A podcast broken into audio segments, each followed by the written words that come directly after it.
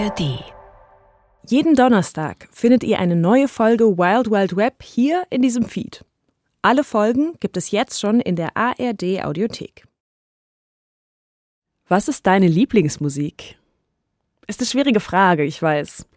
Die tut so, als sei sie Smalltalk, ist aber eigentlich extrem persönlich. Wenn ich gucke, wo ich die Texte kenne, also jeden Text, jedes Wort, oder wo ich Geld für Konzerte ausgebe, zum Beispiel 240 Euro, dann wär's, wenn ich ehrlich wäre. Aber ich hatte vor kurzem eine Erkenntnis. Die Musik nämlich, die ich am meisten höre, die klingt ein bisschen anders. Die klingt eher so. Oder so. Oder so. Noch mehr als T-Swift nämlich höre ich Geräusche. Töne, die mich ablenken, die einfach so ein Soundbed schaffen. Oder Hintergrundmusik. So Lo-Fi Beats to study and relax to.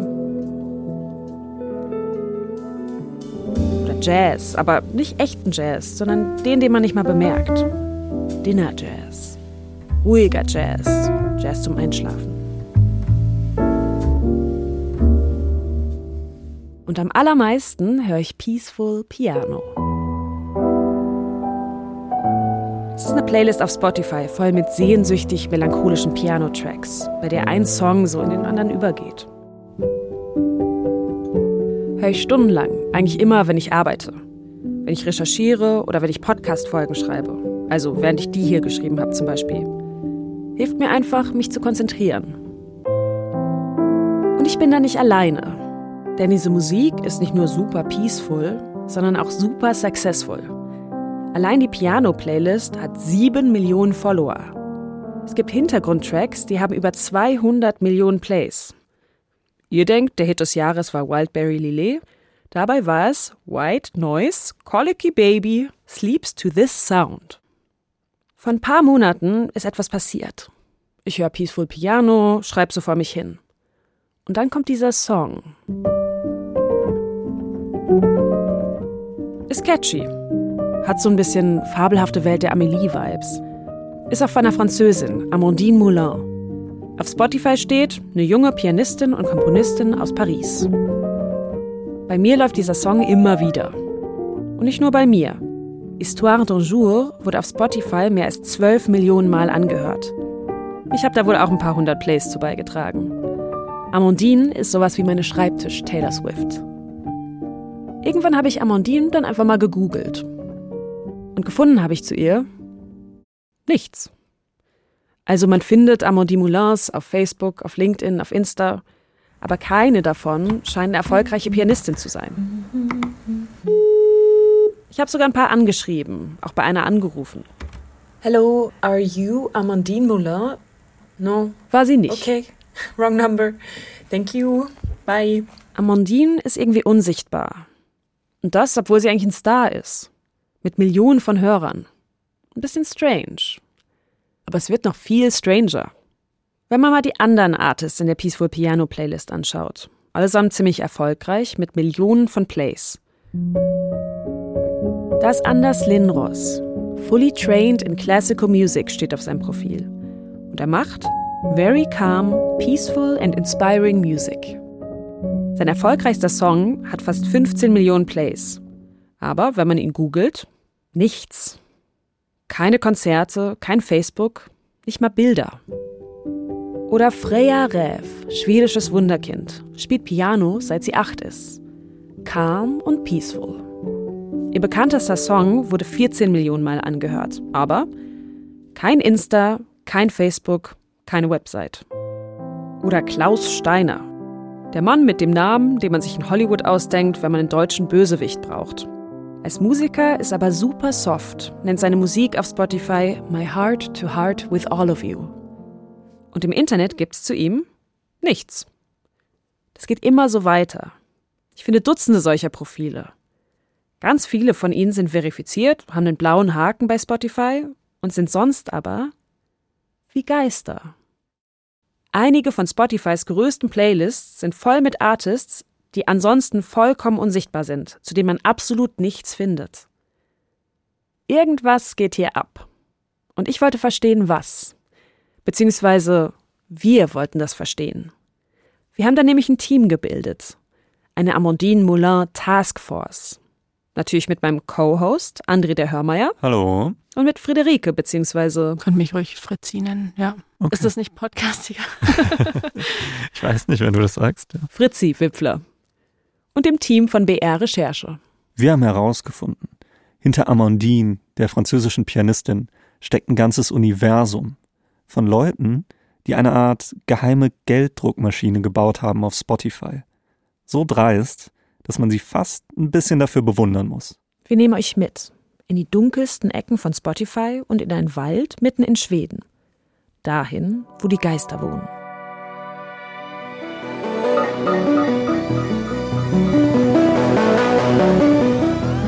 Das ist Wild Wild Web. Geschichten aus dem Internet. Ich bin Janne Knödler. Und ich, André der Hörmeier. Alright, so here we are.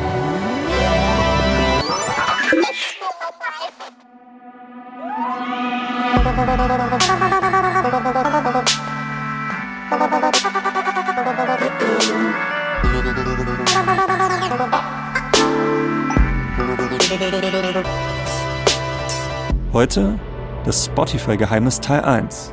Geisterjagd. Geisterjagd.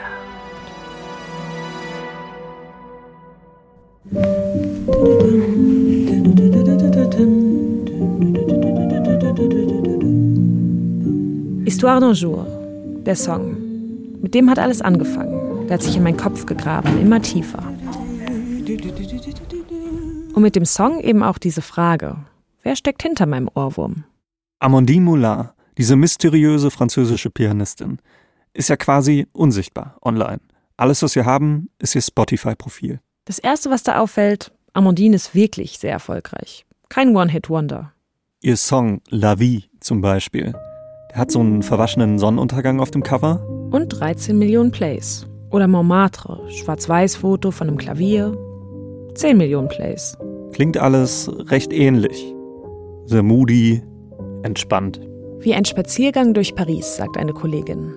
Da kommt Amandine ja scheinbar auch her.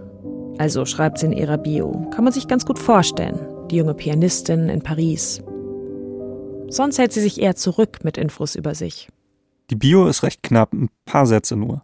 Amandine schreibt, dass sie ausgebildet ist in klassischer Musik und dass sie 2019 dann beschlossen hat, ihre eigene Musik zu schreiben. Die ist, wie sie schreibt, very calm and peaceful. Her inspiration reflecting her personality.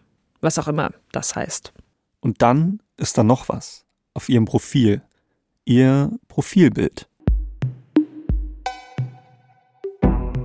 Das zeigt eine Frau, Allerdings nur von hinten. Ihr Gesicht kann man nicht sehen. Die Frau trägt ein graues Seidenkleid, hat lange braune Haare zu so einem Dutt hochgesteckt.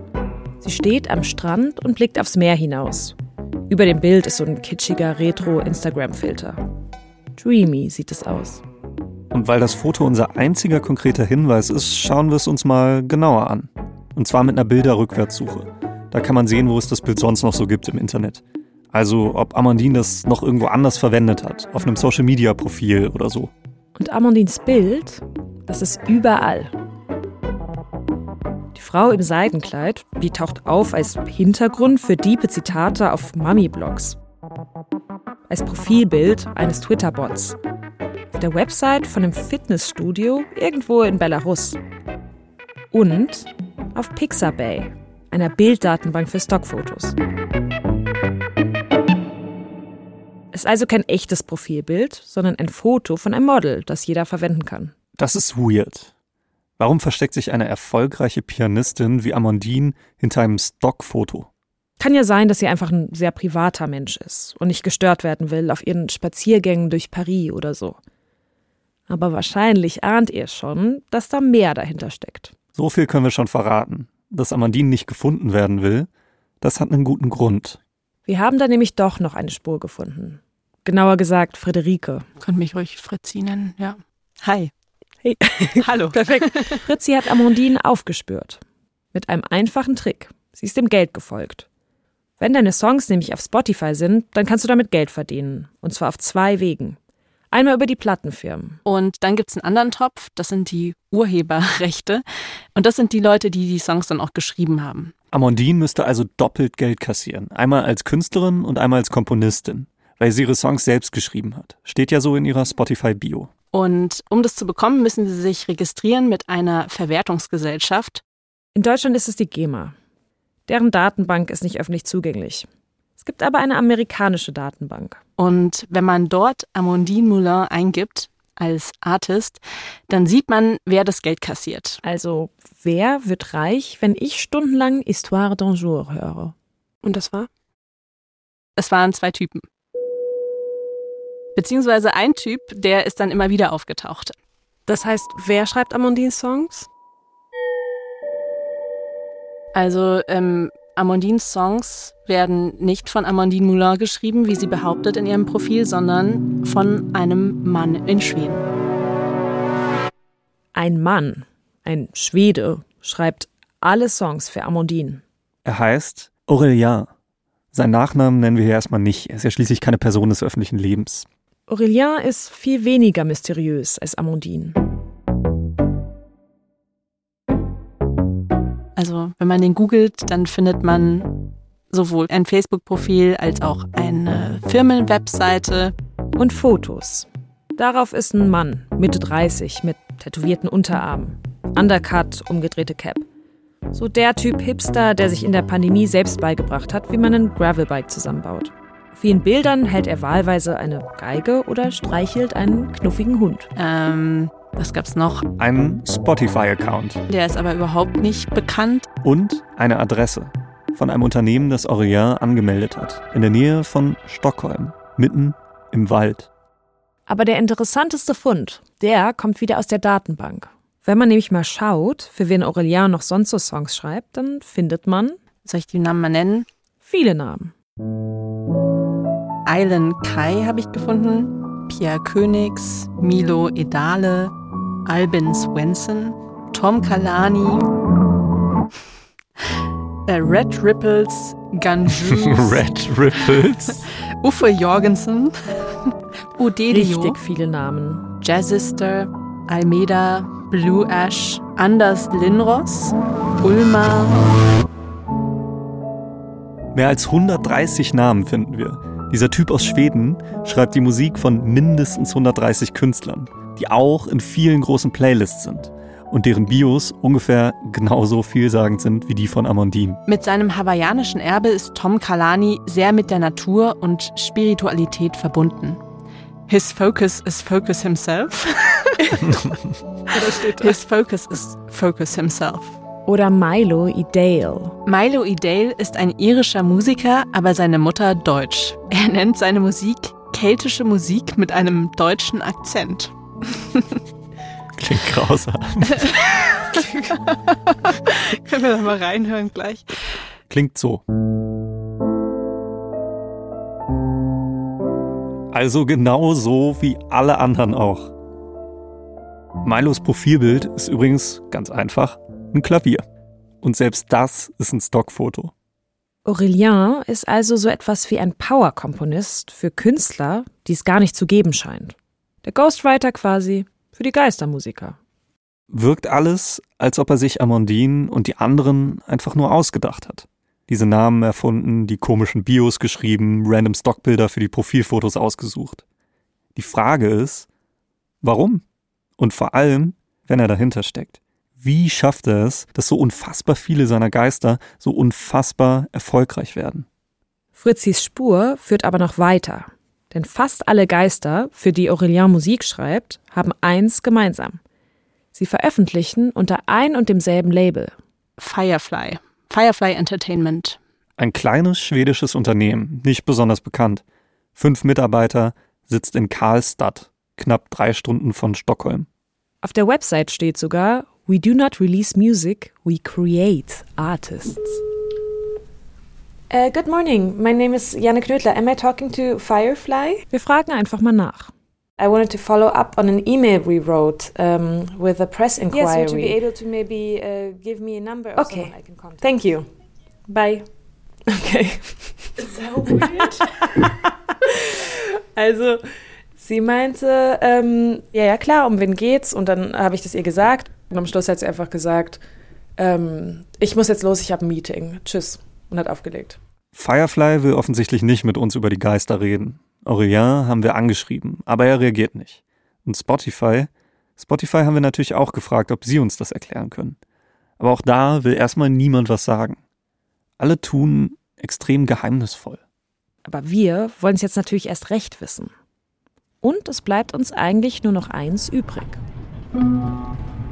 Losfahren. Dahin, wo die Geister wohnen. Wo die Winter lang sind und die Rente sicher. Nach Schweden. Sen av er som ska vidare ifrån Stockholm så har vi då bland annat Uppsala. Wir, also Fritzi von BR Recherche und ihr Kamerateam. Und ich eben. Jeder hat alles. Willkommen in Stockholm. Fünf Tage haben wir Zeit. Und eine Frage. Was zur Hölle macht Aurélien da? Und warum? Wir sind aber natürlich nicht nur nach Schweden gefahren, um einen einzelnen Geist zu jagen. Wir haben alle möglichen Leute angeschrieben, die in der Musikbranche arbeiten. Und je länger wir recherchieren, entsteht da dieses Bild von der Musikindustrie, von dem ich überhaupt keine Ahnung hatte. In Stockholm treffen wir eine, die beim Jazz-Label arbeitet, zum Mittagessen. In so einem fancy Bowl Place in der Innenstadt, wo viele Young Professionals sitzen, denen für den perfekt durchoptimierten Tagesablauf noch ein paar Vitamine fehlen. Die Jazz-Label-Managerin will anonym bleiben. Sie sagt, sie hat Angst vor Spotify, dem mächtigsten Player im Geschäft. Sie guckt sich auch immer wieder so um und guckt auf das Handy, was auf dem Tisch liegt und das alles aufnimmt. Trotzdem war ihr das Gespräch wichtig, weil sie findet, dass auf Spotify eine riesige Sauerei abläuft, über die kaum jemand spricht. Sie sagt, die Jazz-Playlisten auf Spotify sind auch voll mit Geistern wie Amandine. Für ihre Künstler, also echte Jazzkünstler, die die Musik lieben und leben, die was ausprobieren, die sich was trauen, für die gibt's kaum noch Platz auf den Playlists. Und deshalb auch weniger Geld. Das ist die harte Wahrheit hier. Jedes Mal, wenn du einen Song von einem Geist streamst, geht natürlich weniger Geld an Künstler, die wirklich existieren. Diese Playlists auf Spotify, die sind extrem umkämpft, weil sie inzwischen einer der wichtigsten Wege sind, auf denen Leute neue Musik entdecken. Egal was du machst, es gibt eine Playlist dafür.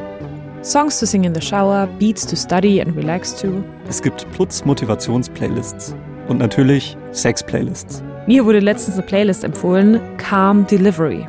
Eine Playlist zum Entbinden. Wer es auf eine große Playlist schafft, der hat's geschafft. Kann quasi zusehen, wie die Streams und der Kontostand in die Höhe schießen. Früher warst du erfolgreich, wenn dein Video auf MTV lief. Jetzt bist du's, wenn dein Song in einer Editorial-Playlist läuft. Das sind Playlists, die nicht User wie du und ich erstellen, sondern Spotify selbst. Und der einzige Weg, um da drauf zu kommen, geht laut Spotify über Spotify.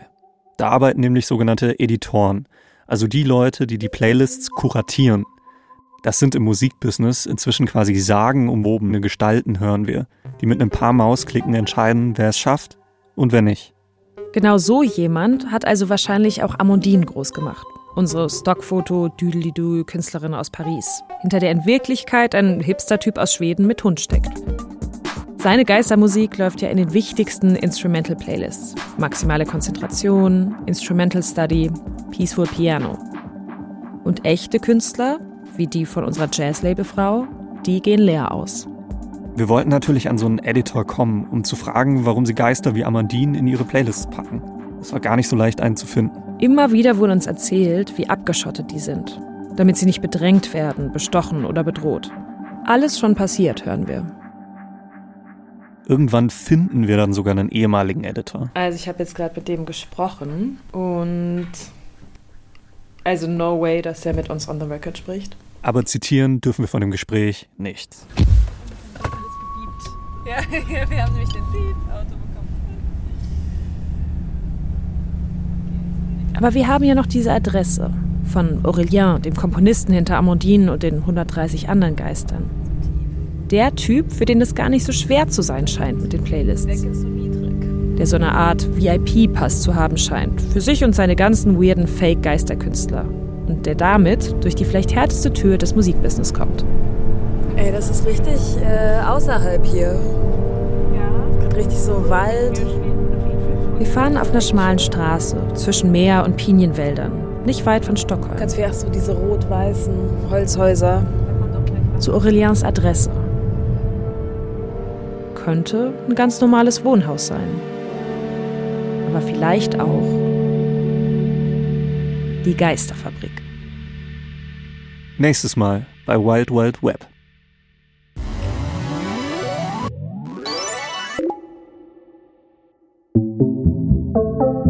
Das war Geisterjagd. Eine Geschichte aus dem Internet von Wild Wild Web. Ich bin Janne Knödler. Und ich, André der Hörmeier. Wenn euch diese Folge gefallen hat, dann empfehlt uns gerne euren Freundinnen und Freunden, gebt uns ein paar Sterne Fünf. und klickt auf Abonnieren. Dann verpasst ihr keine Folge mehr. Redaktion Lea Utz und Till Ottlitz. Ton und Technik Adele Messmer und Regina Stärke. Cover und Grafik Hanna Wiesner, Fabian Friedrich und Simon Heimbuchner. Mit Originalmusik von Wolfgang Peres und André der Hörmeier. Wild Wild Web ist eine Produktion des Bayerischen Rundfunks. Die nächste Folge findet ihr am kommenden Donnerstag hier in diesem Feed. Und wenn ihr nicht bis dahin warten wollt, alle zehn Folgen der neuen Staffel gibt es jetzt schon zum Bingen in der ARD Audiothek. Und noch eine Empfehlung für euch. In der Audiothek gibt es pünktlich zu Weihnachten eine richtig tolle Hörspielserie. Tolkiens Der Hobbit. Die Vorgeschichte zur Herr der Ringe Trilogie. Acht Folgen, keine Werbung, fantastisch produziert. Also, Der Hobbit als Hörspiel ab 24.12. einen Monat lang. In der ARD Audiothek und überall da, wo es Podcasts gibt.